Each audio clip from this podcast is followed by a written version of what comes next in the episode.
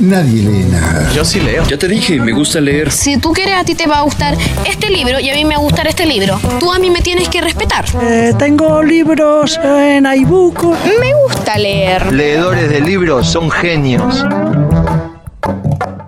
Bienvenidos, bienvenidas, bienvenides a el primer episodio de Volumen, un podcast dedicado a la literatura. En cada entrega les recomendaré dos libros con especial atención a las producciones de los escritores y escritoras actuales. La elección de los títulos es aleatoria, azarosa, random, pero cada uno de estos libros lo he disfrutado un montón, así que por eso los integro a esta lista, la de hoy y de las que vendrán. Empecemos. Aquí las cosas no resisten mucho tiempo. El salitre se mete por todas partes, hace saltar la pintura, oxida los guardabarros, corroe las paredes. La habitación está impregnada de él y contemplando las manchas de humedad vi ciudades y campos arrasados por la erosión. Estás aquí porque esto aparece en el mapa. La cerveza no aguantará fría mucho tiempo. La última canción nueva que te gustó salió hace mucho y ya nunca la ponen en la radio. Este es un fragmento de Galveston, la primera novela de Nick Pisolato, el guionista de la serie True Detectives. Si vieron alguno de los capítulos de la serie, saben que Pisolato crea paisajes opresivos, decadentes, de pesadilla. En Galveston esto también está presente y le da una poética oscura al texto.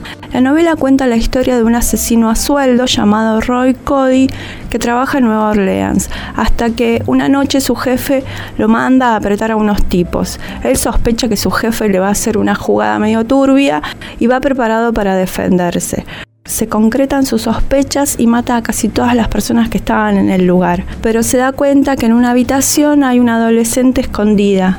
Digamos que la rescata y se escapa con ella.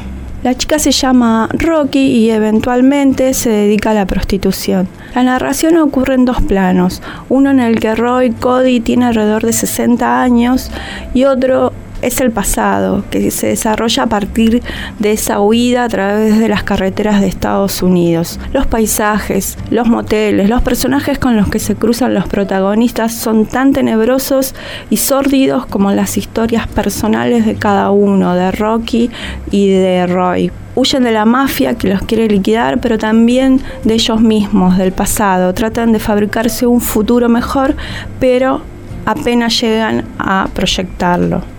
El texto se inscribe en el género de novela negra porque, entre otras cosas, retrata la vida de las personas vinculadas a las organizaciones mafiosas. Otro de los requisitos para este género es la crítica social. En Galveston subyace toda la trama la decadencia del sistema capitalista, la inexistencia del éxito en términos del sueño americano y cómo cada persona asiste a la pérdida de la humanidad. Nick Pisolato en la tercera temporada de True Detective sorprende con el final de esa parte de la serie y en este libro también sorprende y emociona. El final es levemente redentor.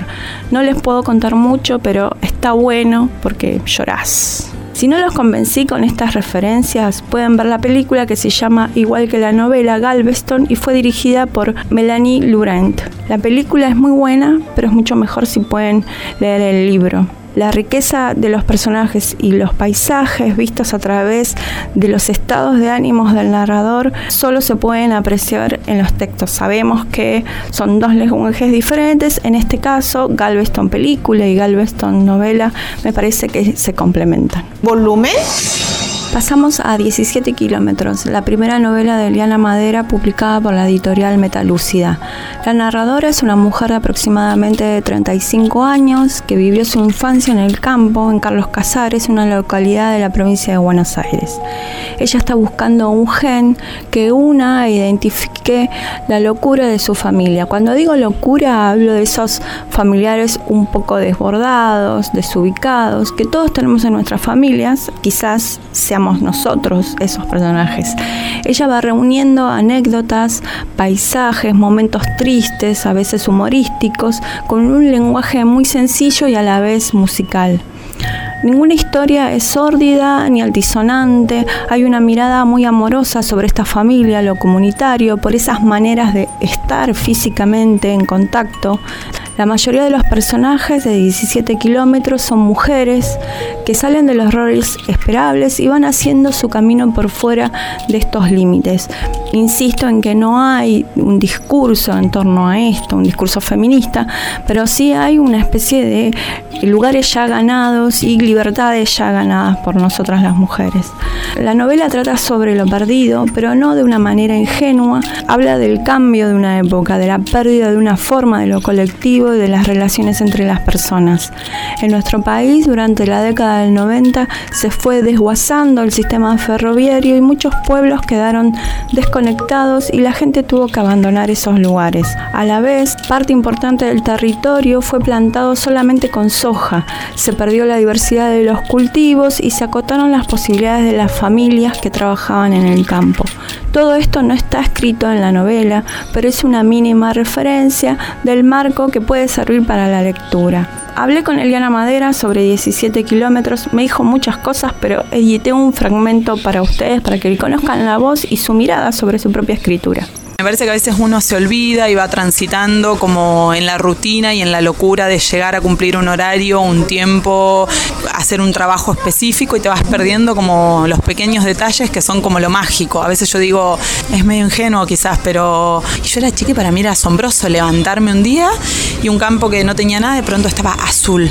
Y era un campo azul. Eso es surrealista, un campo azul. Y yo sentía que esa magia se, se pierde un poco también, un poco por, por la actitud de uno que crece y un poco porque también el ritmo de vida que uno empieza a llevar, donde las responsabilidades te agobian, siento que, preservar esa magia, esa inocencia, esa alegría es parte de una resistencia, sobre todo cuando, bueno, cuando la crisis es tan dura y cuando las cosas suceden irremediablemente, la angustia también es una crisis para mí. Por eso también yo el recorte que hice es desde la alegría, desde el cariño, desde lo bueno que tiene compartir, desde lo bueno que tiene conectarse. Me, me parecía importante rescatar eso. Escuchábamos a Eliana Madera, autora de 17 kilómetros, una novela editada por Metalúcida. La novela es hermosa.